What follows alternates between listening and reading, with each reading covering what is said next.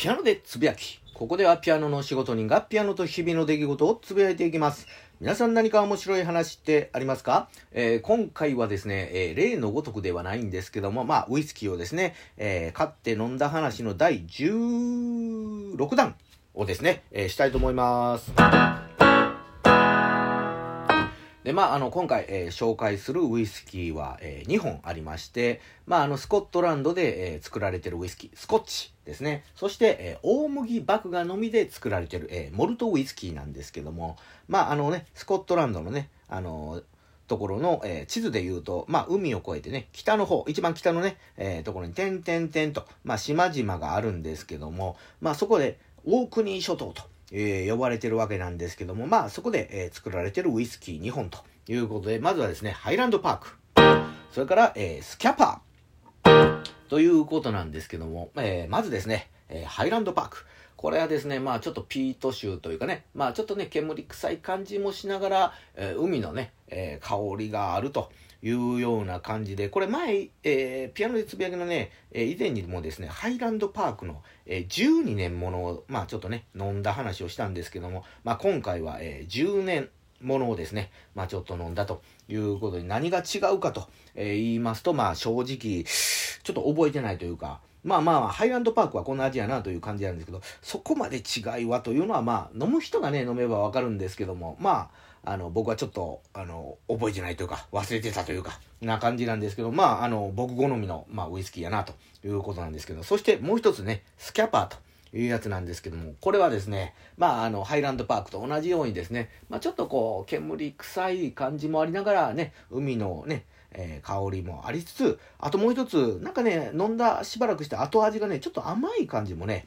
えー、するということで、まあ今回この2つ、まあ僕好みのね、ウイスキーやなということで、まあ瓶を空にしたわけなんですけども、まああのね、こう16段までね、やっていくとこうね、飲む種類っていうのがね、次何しようかなということで、まあちょっとだんだんこう何を選んだらいいんかなという感じで、まああの、近所のね、えー、酒屋さんにもこうね、ディスカウントショップにもこう、こう物色してるわけなんですけども、まあ今回あの、目についたというか、まあ以前からね、あったわけなんですけども、まああの、トリスとかね、各、まあ日本のね、ウイスキーなんですけども、まあそれのですね、あの、ペットボトルみたいに入ったあの3リットル用の、まあいわゆる業務用のこう、ウイスキーというのがね、えー、ありまして、まあそれ見た瞬間にですね、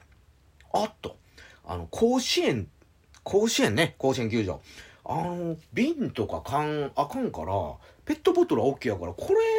買って持って入るのは OK なんちゃうんと、ふと思いましてですね、まあけど3リットルもこれ飲まれへんなと持っていくのも大変やしなと思った瞬間ですね、あ、そうやと。あの、今ね、水とかね、あの、飲んだ、ね、空になったペットボトルに、まあ、いいウイスキーを入れて、あと炭酸水かなんかで、えー、ね、あの、割るためにそれもね、購入して、まあ、100均とかで、ね、まあ、あの、紙コップ、あのね、えー、買って、あの、甲子園球場2年ぐらい前から紙コップの提供もなくなったんで、まあ、ちょっと自分で買わないよう、買わなきゃとね、いけないようになったんですけど、それしたら、ちょっと球場でちょっと最高の、こう、ちょっといいウイスキーを飲みながら、最高の環境で見れるんちゃうんと、ふと思いまして、まあそこのね、あの、お酒のディスカウントショップ、あの、2階に100均があるので、あの、何でしょう、あの、醤油の量り売りのあの、こうね、あの、こぼれないように入れる、えーと、上後やったかな。